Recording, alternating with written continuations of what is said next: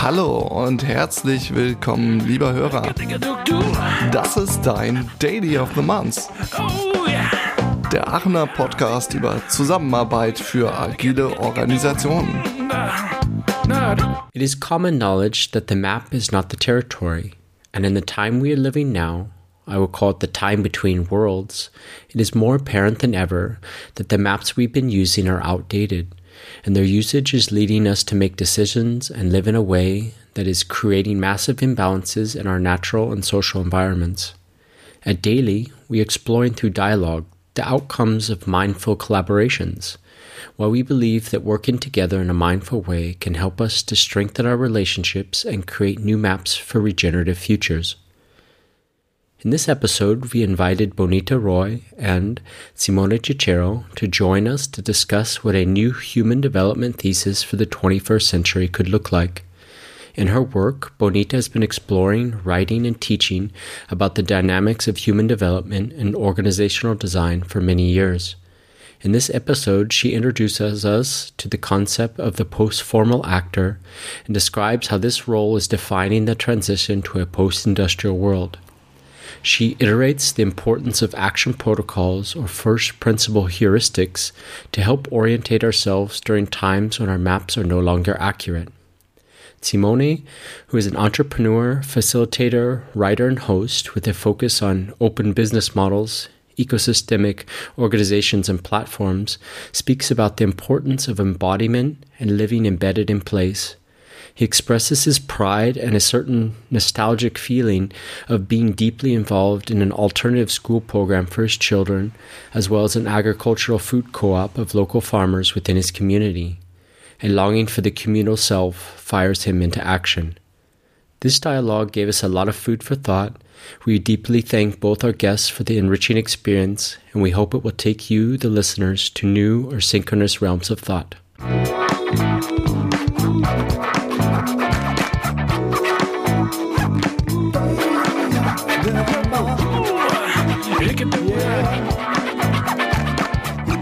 Hello and welcome to Daily of the Month. I'm your host, Joshua.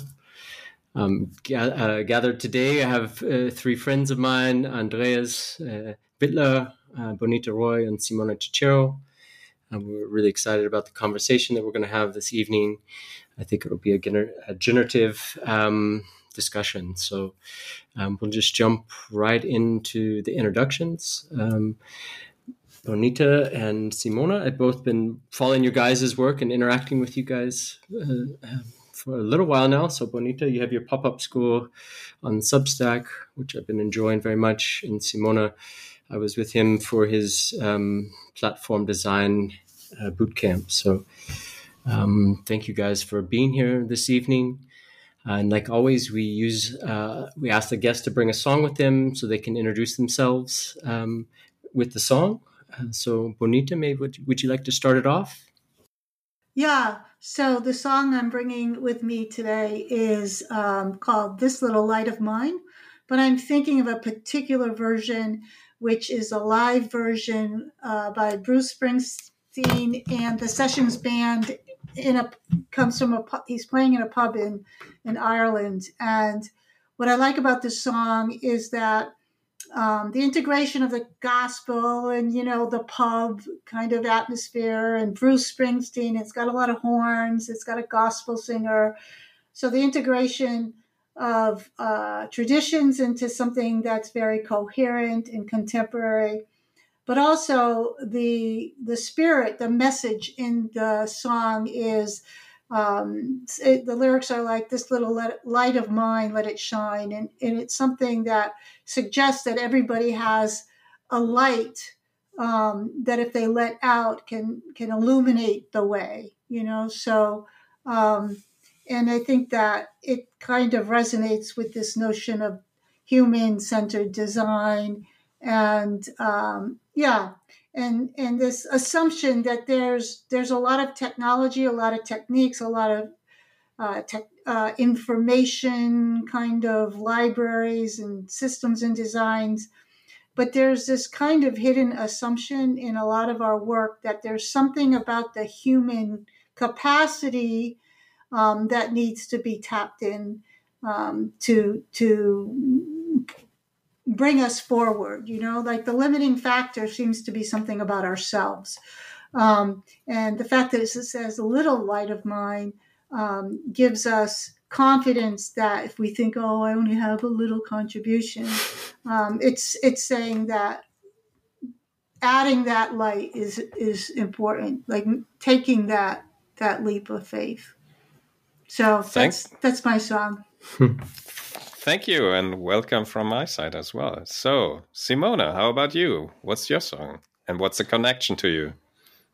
Uh, well, my song is Bob Marley's uh, "Soul Rebel," uh, and the connection with me essentially deals with uh, uh, a long part of my life that has been spent uh, spending uh, between you know recordings seven inches in, in London or or in dance halls uh, listening to reggae music. I think that's the real connection. It's fairly, I would say, physical, right? It's about dancing. well, great. Thank you guys for sharing part of yourself and I think we'll dance dance on to the next the next part of the, the conversation. So, daily of the month, I kind of we, we want to focus our attention on dialogues, dialoguing, and that attention goes to the outcomes that happen from mindful collaborations in an interdependent world. Um, and we wanted to come to what Bonita was talking to is human centered design, and maybe if if that we are the limiting factor. Um, how do we design for us to to embody um, embody what could be as we go move into the future. So um, I'd just like to start with that prompt, and maybe you guys could like to kick it off. Glad, glad to start if you if you don't want, but uh, uh, I mean uh, it's all about embodiment, right? Uh, it's all about uh, doing what uh, what is right. I think at the moment, and I mean, you know, I'm I'm I'm really as a, as an organizational designer, as a as a designer in general, as a you know writer, uh, somebody that has been working pretty much all of my life in, but you know, by writing, analyzing, and modeling, whatever. I really feel like I'm guilty, you know, that I didn't embody it uh, as much as I should uh, my my work, right? And I did it recently with with my company to a certain extent, right? Because we are to some extent doing business, but uh, I think uh, it's it's gonna be increasing about you know producing what we need uh, in in our relationships, right? And in, starting from our families, our you know neighborhoods, whatever. I don't know really about the cities, but uh, I live in a semi, you know, peripheral or semi-rural part of the of the country, and uh, I I have you know I'm lucky enough to be in touch with forests and uh, uh, parks and and nature, and so I understand what does it mean to be embedded in a place, and I think that's the direction we have to go. That's it. Yeah. So if I was going to back up a little and ground this conversation um, in a thread. So maybe we can build on the thread.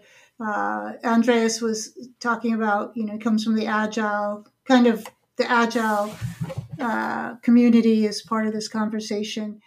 So if we think of like the people who um, came up with the agile, wrote the agile manifesto, this is a very interesting uh, time in history, and, and, and you're probably young enough so it's just historical for you. But if we can imagine someone like myself coming uh, in, in, being in business before uh, the digital revolution, if, what what was happening uh, at this time when the Agile Manifesto was written was extraordinary, and um, so what was happening was there were companies like IBM who and Microsoft. It, it, maybe not Microsoft, but IBM, who were throwing amazing amounts of resources to solve certain problems.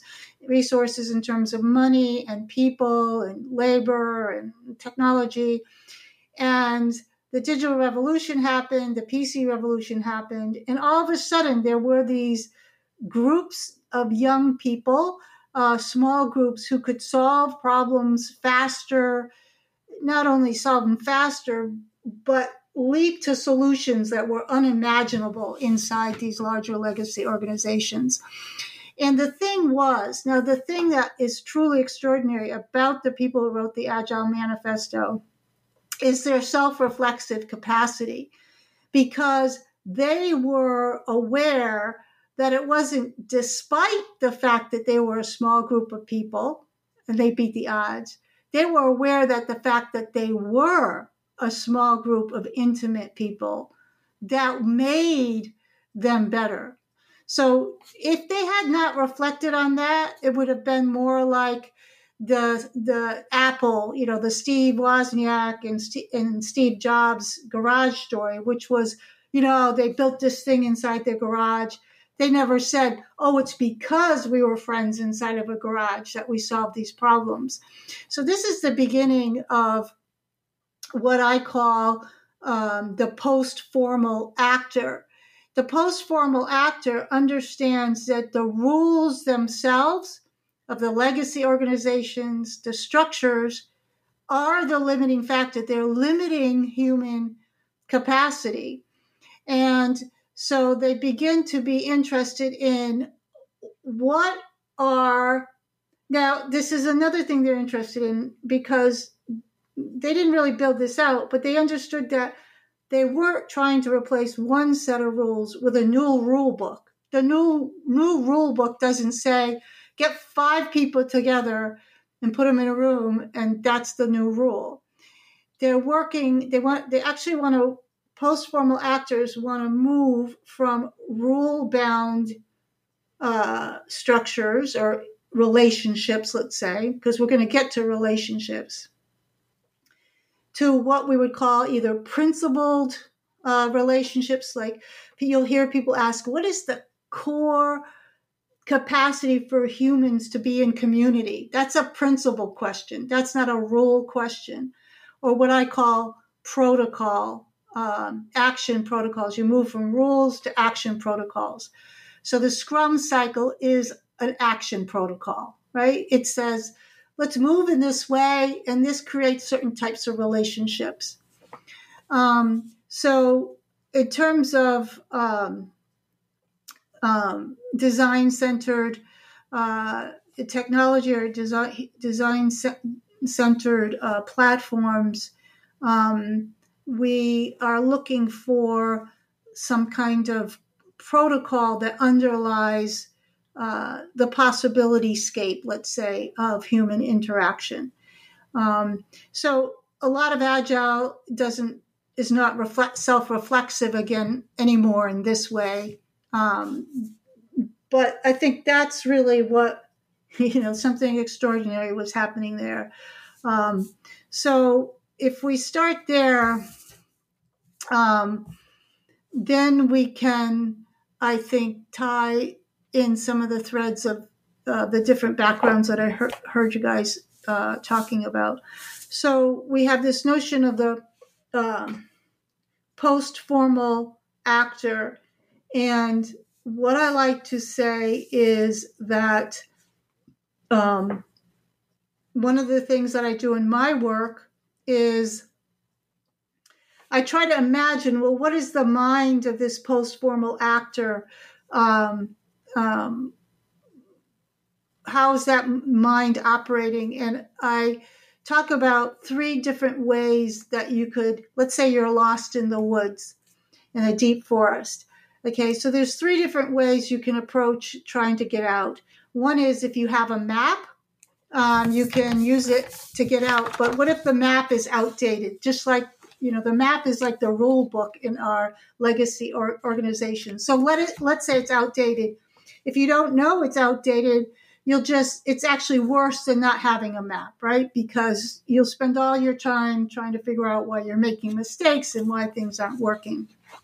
So that's one way.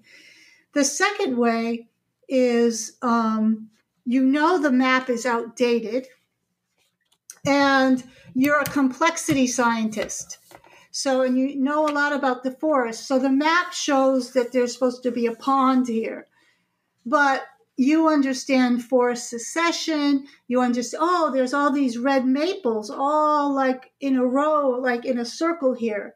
Red maples succeed a pond, right? So now I'm starting to do complexity theory, figuring out all the relationships. And, and so this is a, a wave that has come in after agile the, the, the shift to complex systems thinking has come in after agile but it's like trying to, you need a lot of information, a lot of causal nodes. You have to understand time and change. And so you're reading the map, but you're recreating the history so you can understand it. Okay, so that's one way to get yourself out of the for- forest. So what I'm saying is that the the the original agile manifesto people they're not doing either of those and you can see how the complexity is creeping into agile right but what if we tried to get back to what they were doing the po- the what i call both of those are formal systems rule bound and and their causal analysis systems or complex systems thinking. But they're doing something else. They didn't sit around saying oh what if they didn't think of systemically of how people interacted they didn't do any of that. They were doing something else. And it's basically uh, uh, like Joshua said, it's it's a kind of mindful action because it's mindful, but it has it always has an action piece, which I call action protocol. So the third way to get out of your forest is you use an action protocol, like you say, "Let me follow the stream," so it's always on the, my right hand side. So it's an action protocol. I take a protocol; it's tied to a certain action and I follow the stream, keep following the stream so that the stream's always on my right hand side. Now, this is somewhat useful, but and this I know uh, from my own experience. One time I got lost in, in a long wooded hike by following the stream on my right hand side because I was in a clamshell, so the stream moved back on itself. A better action protocol would be what if I followed the stream upstream? So, and then I would get higher and I would, it would lead me, it, it may not be the most direct route, but it's the least error prone. So we call these robust action protocols. And so what what my work does or what are the things I'm just sharing with you that I'm working on now are what are the can we articulate action protocols that always point to preferred futures okay um, yeah and i see andreas you have your your hand up. Yeah i mean i'm overwhelmed with with all that knowledge and connections you're giving us. And i would like to to ground this a little bit for the everyday um, people who who join teams and live in well maybe a traditional hierarchical environment in a team. So i can i can understand that the outdated map the rule book from the past is something we are very familiar with it's it's more or less our history where we come from and um, I'm not a complexity scientist, but I know a little bit about human behavior and, and groups evolving from a certain stage to another. So, how would this translate the action protocol and also the complexity thinking into new acts that we have in our collaboration? How would you translate that to give it a practical practical context?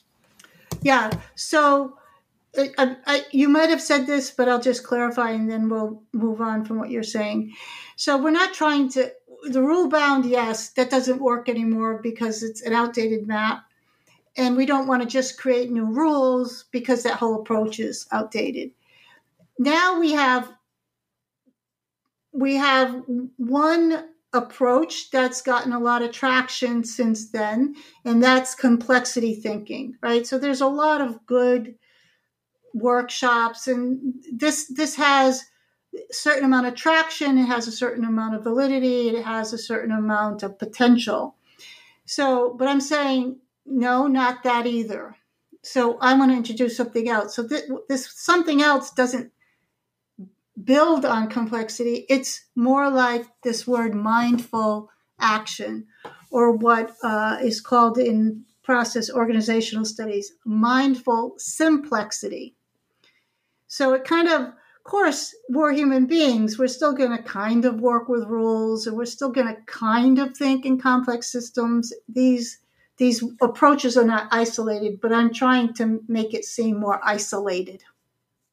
So that know, this approach is working with action protocols, um, which is a more general way to say mindful simplexity, uh, which is in the literature, uh, which is a different way to say mindful action.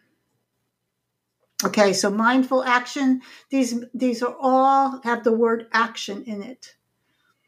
Um, and so then I say that what is a good action protocol?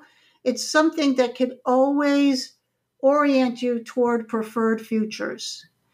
So it's not going to orient you to the thing you want to happen or the thing you expect to happen but it'll orient you to away from non-preferred futures toward preferred futures. So, um, so now we can talk about what they might look like. But go ahead and ask a question. So, Simona, maybe this would be interesting for you to hear your side. And if we're talking about action, I mean that's I think a part of an embodiment is is, is movement and, and not thinking too much or strategically planning something out or um, um, I guess the question is working with a lot of different organizations, working with platforms, working with ecosystems. How do you see that those things are being enabled um, in those in those um, scenarios, right. those contexts? No, I was taking notes indeed, right? Because uh, because when Bonita speaks about uh, the emergence of these post-formal actors, I'm thinking of um, and the principal relationships, right? I'm, I'm making this connection with Haier's RenDanHeYi, for example, uh, which is uh, this kind of organizational model that is very much based on kind of enabling constraints that you have. So, kind of, for example, you have a rule to create a unit but it's not the company that creates the unit, it's you. And then you have this responsibility of your P&L, right? So you have to be self-sustainable. This is essentially the transformation I see from the, you know, the agile uh, thinking and the post-formal thinking that, that I think Bonita is speaking about. So we're talking about people here that are more sovereign. They essentially are also responsible of the product design. They are responsible of the market reach, outreach, the conversions the management of the funds. Uh, they are in charge of the ship basically, and then the company just gives enabling constraints like services and things like that. And in a recent blog post, I, I wrote about uh, this emergence of these kind of contracting platforms, right? So these companies evolve more into contracting platforms, right? And uh, my assumption is that as uh, it becomes easier to organize in a very complex way, so not just at scale with marketplaces, which is simple, right? I'm talking about these uh, arm's length. Um, uh, so, so you know, Michele Zanini recently in our podcast, he called them uh, socially dense markets. So where, where you have these very strong ties, like you know, market orientation, you have very capable people, and uh, and then if, if on top of that you add the last bit, I think, which is coming to us, uh, in terms of cultural transformation. We are understanding we are not safe, essentially, that the world is a zero sum game where there are sovereign powers that have conflicting interests. That you know, no, everybody. I mean, I'm not, it's not sure that somebody's going to save us. Basically, you know, we are seeing failure happening, uh, so we are understanding that we have to organize. So we have to take care of our uh, humanity, basically, right? And this is what uh, um, my friend Indy Johar, I think, calls the uh, boring revolution, right? This idea that we have to engage in a many to many interaction to create these uh, basic services, these fundamental services. That's, something I, I, think we have to focus on. Uh, Andreas, I don't know what you think about that. Yeah, uh, again, I, I'm, I'm really um, puzzled about the the future you're painting there. For me, it's um, something that you said before: doing the right thing or doing what is right and what producing what is needed that can't be known beforehand. So we have to experiment, we have to try, catch some feedback, go there where no one has been before, maybe. And as you are now giving us the, the autonomy that is needed as one of the principles, uh, maybe a structure, boundary, but capable people, culturally transformed. Uh, I, I see this as an environment where you have to be very adult, very grown up, uh, secure about your own capabilities, and then interacting respectfully with, with openness for that future to, to emerge. Um, my question is: Is this is this possible to transform from the old ways into this future without having really hard conflicts or disruptions? I'm I'm I'm thinking about the traditional organization being confronted with this, this kind of thoughts. How do you right. see that? I mean, from a from a basically, you know, basic epistemologic, uh, epistemic perspective, uh, I don't think so. I mean, there would be failures, at least local failures, but every every system fails at all, all the time. You know, it's uh, and you know, especially when so stressful. Uh, but uh, the the real point is that we don't know, and it's up to you to take care of it. Not it's you know, it's all of us it's not just you know somebody or you know maybe we can delegate that. No you cannot delegate it. You have to take care of it at your personal level you know by strengthening your uh, wise you know starting to be wise basically. Uh, you know you learn how to talk with people you know rule omega this kind of stuff.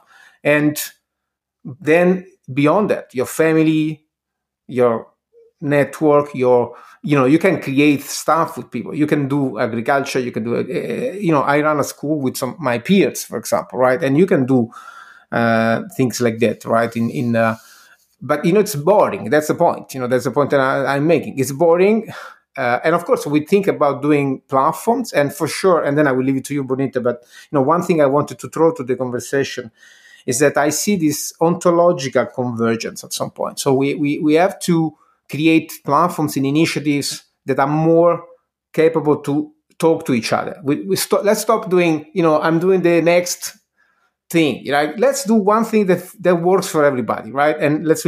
And that's where Web three is going, I think.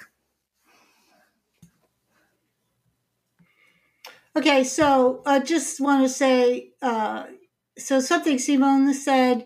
He used this phrase "many to many," the like the communications has to be many to many. That's an action protocol. You can might call it a design protocol, but it, it it's it's got to go beyond design. You have to say, are my communicate are my actions many to many? So so you can see why it's a protocol. It can take many shapes. It can change over time. It can expand and contract. Um, but it's like following the river uh, upstream. It's it it's always is it in the direction to many to many or is it away from the direction of many to many and, and there's course correction so i just want to say that this is this is the kind of mind that's in a post-formal actor um, may, may, I jump in at that point? Sorry yeah. for that. Um, we had here in the show one one um, of of our topics was liberating structures. So this resonates with me as a many to many thing everyone in the room is actively engaged with someone else in the room and people change a lot. So that is something that makes emerge a, a future that might be something you're thinking about and the second thing I'm I'm resonating with is um, we had Mike Burrows and Agendashift here, so this is also something where he intends to get all the people, all hierarchy levels, all the different silos of the organization together to think about strategy and future. What is the right customer? How could we reach something like that? Is yeah. this is this yeah. correct? Yeah, it is. But I, I want to highlight a little. So liberating structures, yes, we used to that used to, we used to talk about a lot about liberating structures. The reason why many to many is a little more like an action protocol is because it's it you can specifically identify the actions whether they're they're in that direction or not. Liberating structures a little still uh, abstract. Um, it's it's more of an aspirational vision that people can work around, right? So so it has less action in it, less like okay. So yes, I think liberating structures is an earlier I understanding. We're all trying to figure out. We yes, we need structures. They're liberating structures, but then it doesn't have. Uh, it's not so clear what the action would look like. Now, you said something about you know these legacy organizations. Can they work with these things? And I've worked with like Scandinavia. Do you work in in Scandinavia? They have a lot of cool organizational uh, experiments going on. Um, my my uh, person who lives here in the studio, he works for Volvo, and he's a regional uh, uh, sales rep for Volvo trucks, and he used to drive all over the place, have all these meetings, and he had to go and he he, he you know he he uh, traveled nine months out of the year, and then COVID hit, and for two years he hasn't left his you know apartment, and he said to me, he said, you know, I realized like all that travel was just like wedding, uh, what is it called, window dressing, you know, because basically now people call me up and I get on the internet. And he's like, and you know what? Why do they call me up? So I get on the internet and answer their questions. I just tell them how to get on the internet. And so, so this is the thing.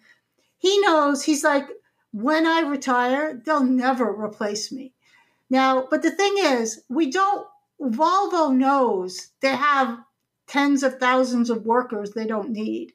But it's actually good that they don't just become like enlightened and just say, we don't need you. We want to all be agile organizations. So there is some kind of silver lining in the fact that these these jobs transitions are rolling out more slowly okay? So we first of all we have to so when i talk to a lot of consultants and they realize like why do we do things like this? I'm like you know set, don't try to fight the system in these leg- legacy organizations because the slow rollout is very important for civilization. You, okay, so um, yeah, so that's that's one thing. And but I'm agreeing with Simone. It's like when people are starting new. Uh, either uh, Web 3.0 or they're trying to do initiatives based on DAO or the blockchain.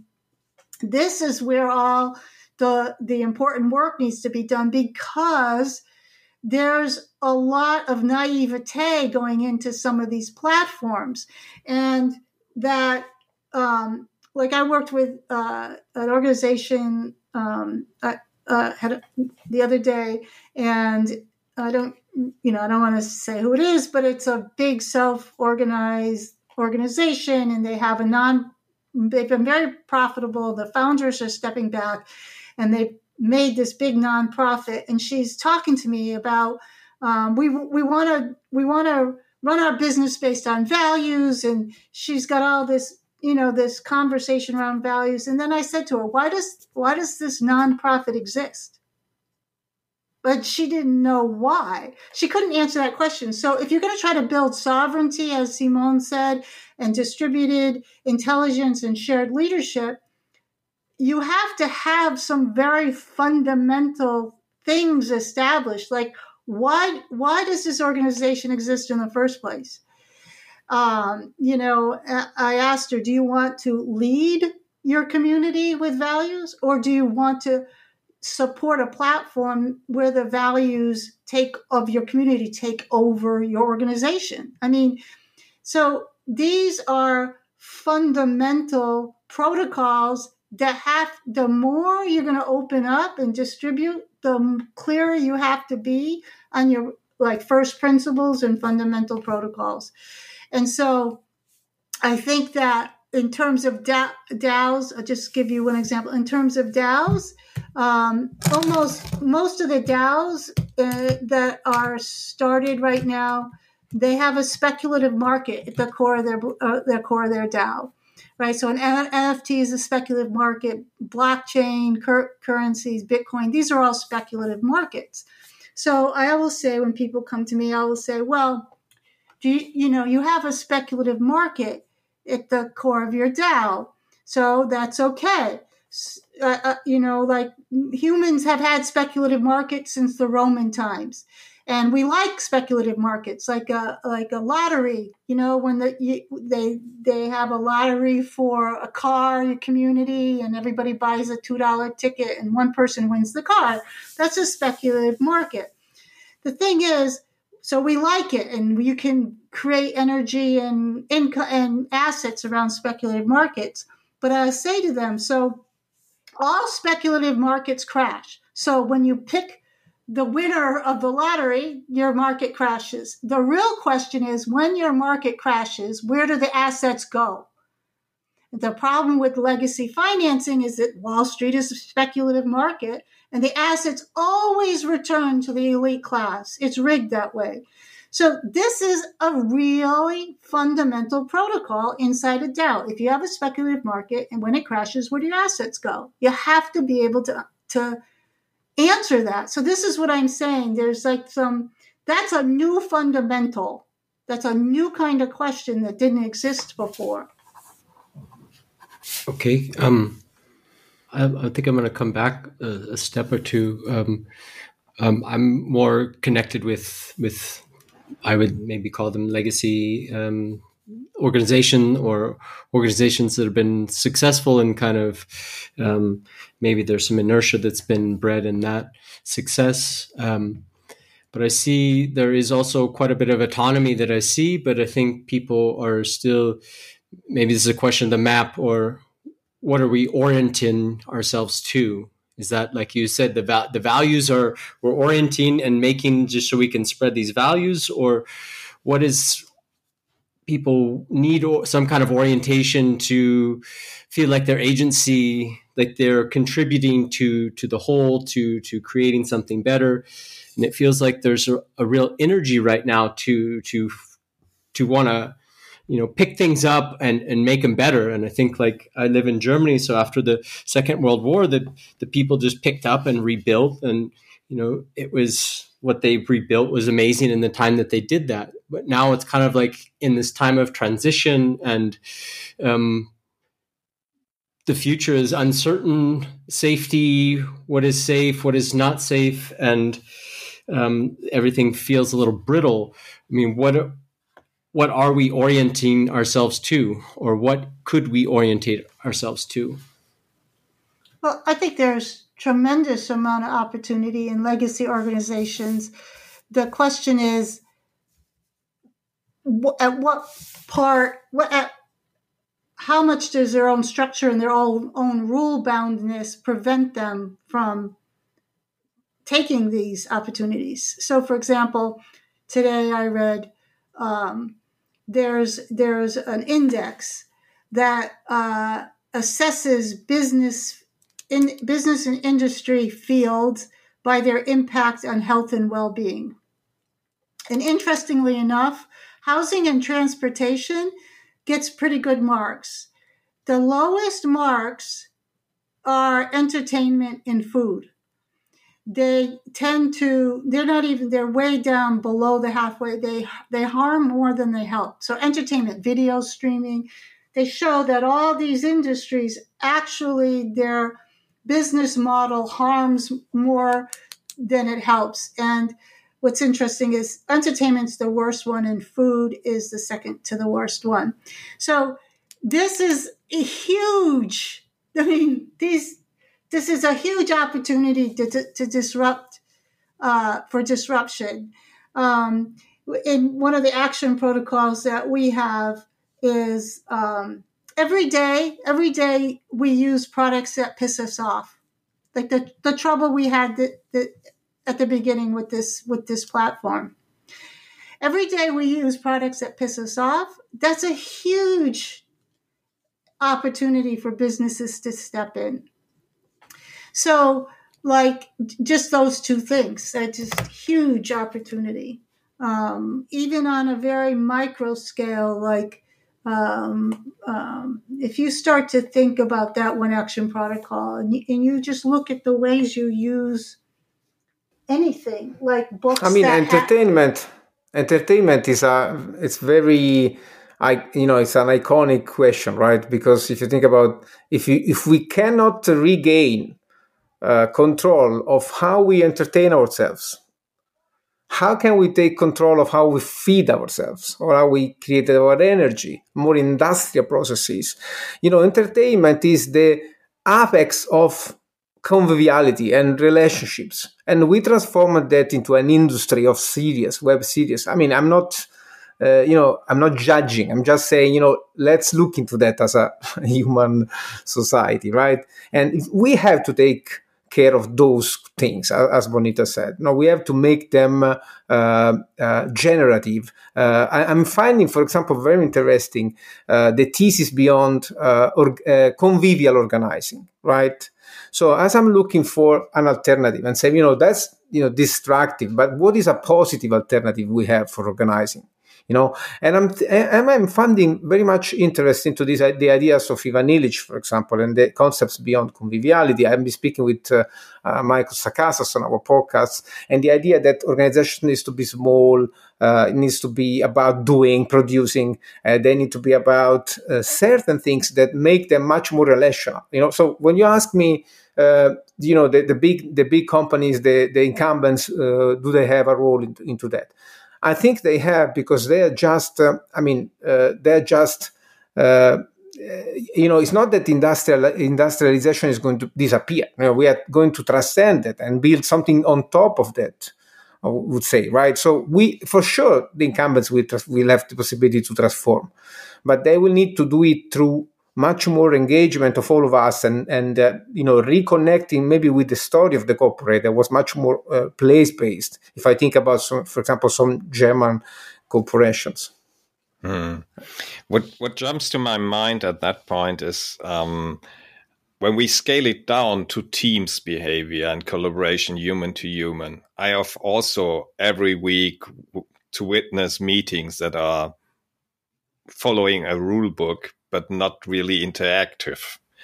So the outcome of that meeting is not what it could have been if everyone would have shared their thoughts, their idea, their enthusiasm. So we can scale it down. What what you are saying is also true for me for for teams behavior, for true collaboration. No, it's, it's certainly true for teams. I mean, it's the easiest way where you can really take responsibility if you're organizing, you know, at your team level. But then when it takes to design the large scale system, agreeing on the ontology of things, agreeing how we trade certain goods, for example, how we make certain financial investments. We have to take care of that part as well. We do, we don't have to, you know, we cannot leave it to just, uh, you know, uh, industrial ways of thinking because that's essentially what's on the table at the moment. I think uh, just our way of thinking. It's just that we have to dare to think differently to think about taking care of our stuff and finding joy in the relationships we can create having the courage to, to be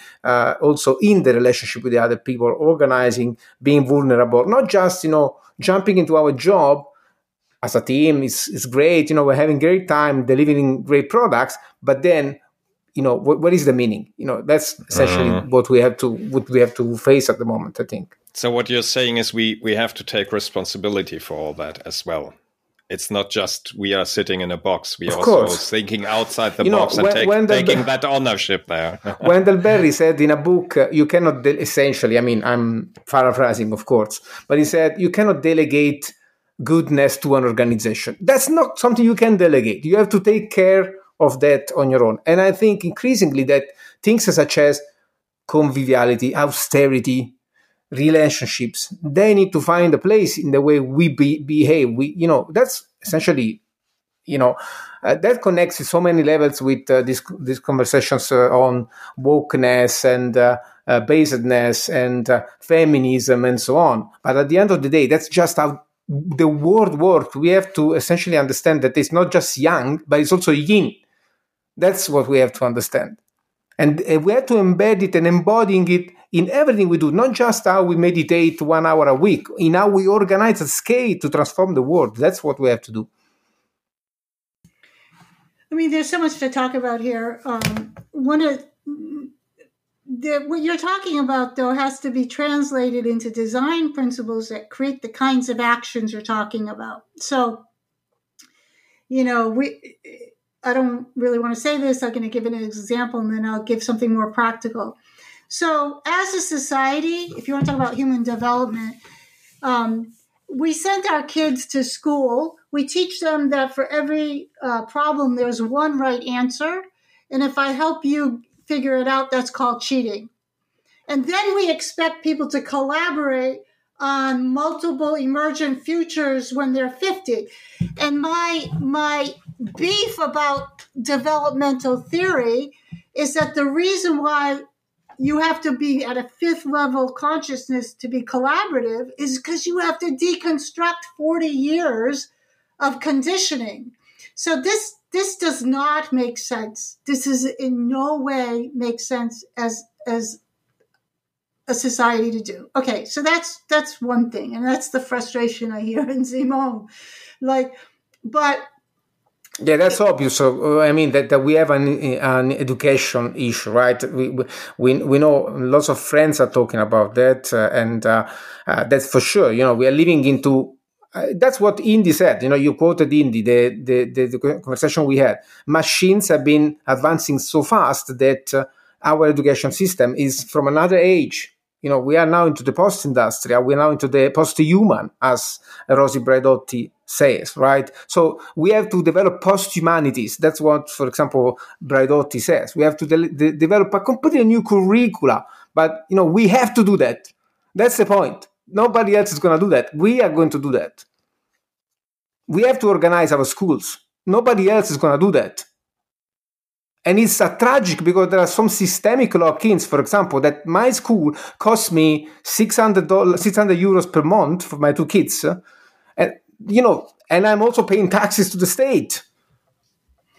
So, but this is the this is why it's so hard, because there's this large systemic view you're taking, right? So that's what I called that middle area but we need to translate it into actions we can take, right? So, for example, I can take, I can do an accounting of my life. And I could say, how much of my time is put into what I would call non reciprocal care relationships? So right now I'm in a non-reciprocal care relationship. I'm not getting paid for this. Somebody that I don't know might find this valuable. It just goes out into the internet.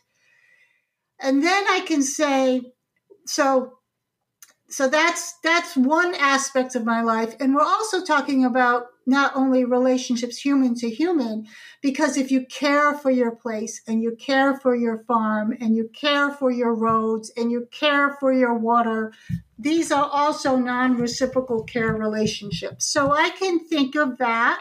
Okay that's that chunk of my life. Now how much of my life is in reciprocal care relationships? So you know, the farmer comes and he brings me hay, and then I pay him money. I happen to pay the money from the person who rents my studio. And I start to see I'm in these reciprocal care relationships, but a big chunk of it is just money that going around in a local, local way. So I would call those reciprocal care relationships. Then I have something called the information commons, the professional commons. This is when I need a bank or a lawyer, or I have to get my driver's license, I have to pay my taxes, the information's commons, the me okay. How much of my time and and energy, money's energy, is spent in the informations and professional commons, let's say aka the market, but doesn't have to be a market.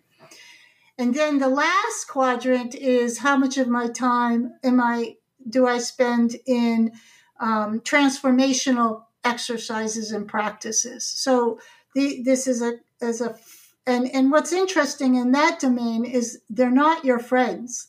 They're the the biggest transformational relationships afforded are afforded by people you don't get along with or you disagree with. Can I be mindful and caring in these difficult relationships?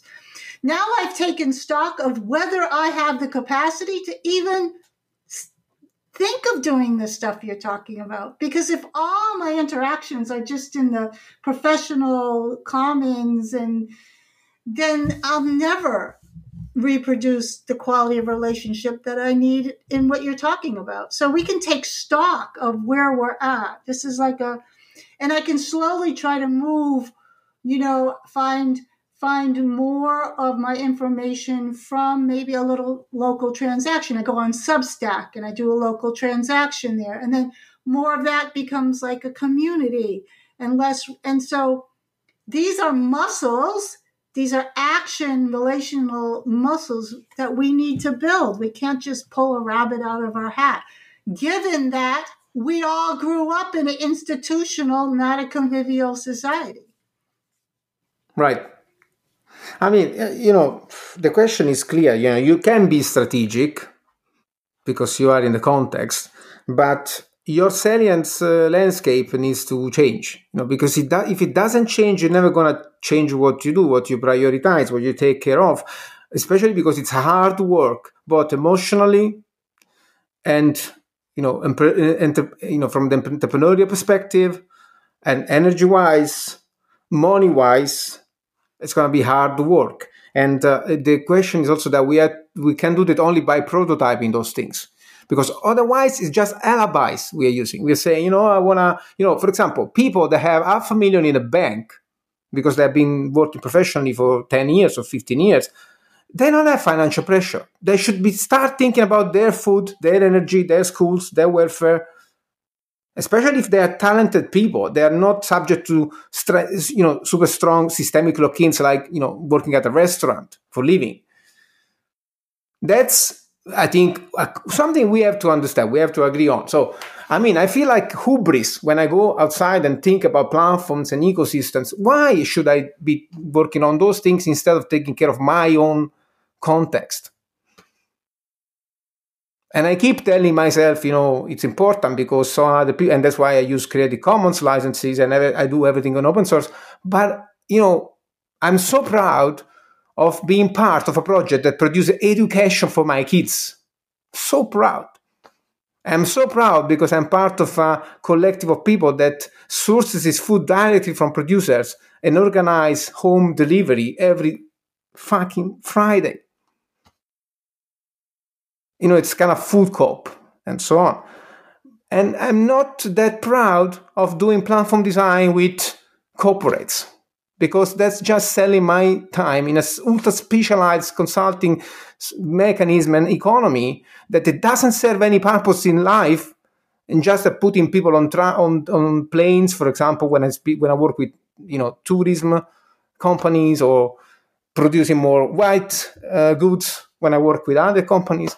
But at the same time i understand that they are incumbents. We you know marx said that we live rooted in in, in reality right? We cannot uh, you know just forget it. So we we have those relationships now, you know. But of course, you know, I think the, the thing that I said at the start, your salience needs to change because if you don't change your salience landscape, if you don't reorient your life in this moment, uh, you know, you're just uh, having alibis. I think. Hmm. I can buy in uh, from from my experience. If if you're having a team of some people, someone helping the other is contributing to the success of the other. It is not about you, it is about the group, the whole thing, the why this group exists and the goal they are successfully um, following and, and trying to, to realize a certain outcome. So, behaviors, human behaviors between people working together, to collaborating, that is exactly um, what I'm interested in. I'm, I'm, getting something from that. This this uh, consciousness and caring for each other. That is exactly what I'm also aiming for when I'm working as a Scrum Master or Agile coach with teams. it's it's for me the same thing. Thank you. Um, so I'm aware of the time. I think we're kind of winding down, and it's exciting conversation. Um, would you guys each like to share maybe one last thought um, before we close out? Yeah, I mean, I mean, you know, in I think uh, we we had to change uh, very very interesting points here, and we got very fast to the point. Um, you know, again, I, I'm thankful for having these these conversations. It's great. Uh, let's also do some work in our contexts. You know, let's try to show up in our families in a, a certain way, in our communities, take care of it uh, I think that's what I, I mean for myself, you know. And, and uh, if you have, if you don't have financial pressure, uh, try to build something, uh, you know, for the, for yourself. That's gonna change the world. Basically, that's the point. You cannot, you can change the big things only if you change the small things. And you know, uh, one thing I wanted to say before, getting back to, to Bonita, when you said before, you know, we have to do something actionable that we can uh, we can put in action with our people. That's exactly right. And Dave Snowden once said in a conversation with, with me on a podcast, uh, he said, you have to make resilience with the people you have. That's so simple. Yeah, so I, I, would like to piggyback on that and something Andreas just said before that. Yeah, I love what you said because within the team, you can say, well, I have a lot of, you can have reciprocal reactions. Like if I do this for you, and then I know I have a little ledger in my brain that you owe me something, this is not teamwork. But you can have beautiful non reciprocal interactions, relationships in the team, even though with the organization at large, it's a reciprocal interaction. Um, but then what's interesting is that like this notion of delighting your customer even if you're a team and okay who's your customer? Maybe your boss or maybe you don't like your boss. Maybe he's grumpy asshole but what if you took that okay what if we delighted our boss now this is very powerful because it doesn't solve the problem. I love the salience landscape. As long as the salience landscape is, I've got to punish him, that's not going to work. But all of a sudden, it's like, what if we delight our boss? We're not saying he's not not an asshole. We're not saying any of that. But what if we delight our boss? You'll see this is powerful within the team itself, right? And so um, it, these work, these are scale independent. If the organization wants to delight their customers, the team wants to have non reciprocal relationships and delight their boss. These are powerful ways of being, I think. Andreas? Well, I'm I'm I'm stunned somehow. I, I really liked the conversation and and the way it, it went and thanks really from the heart for for that exchange. I really liked what we did here. Thank you. Likewise. Thank you very much for having us. It was great. Oh, wait, wait, wait. One second. I would like to share just a quote, uh, a short reflection of mine. Uh, Simona, at the end, I think I was touched what you're talking about, and for me, I've been reflecting on that. I feel like this is we're action, and action means like we're moving forward, and I think the reciprocal for me would be asking for help.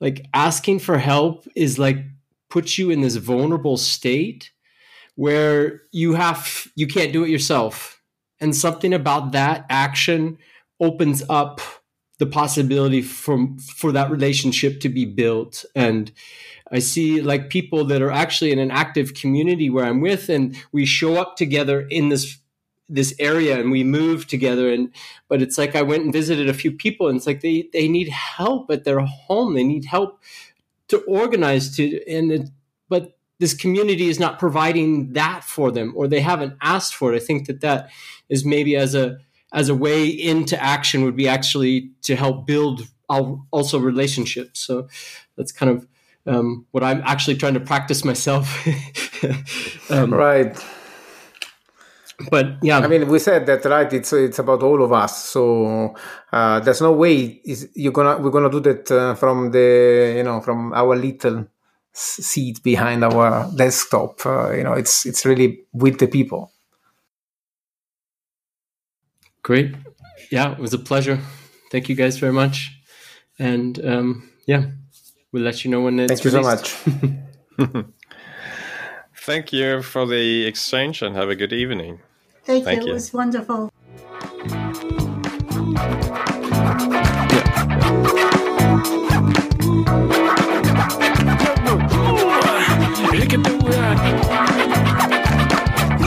You, you, you- we have to stay, right? Because it's uh, still you have to still stop an upload, right?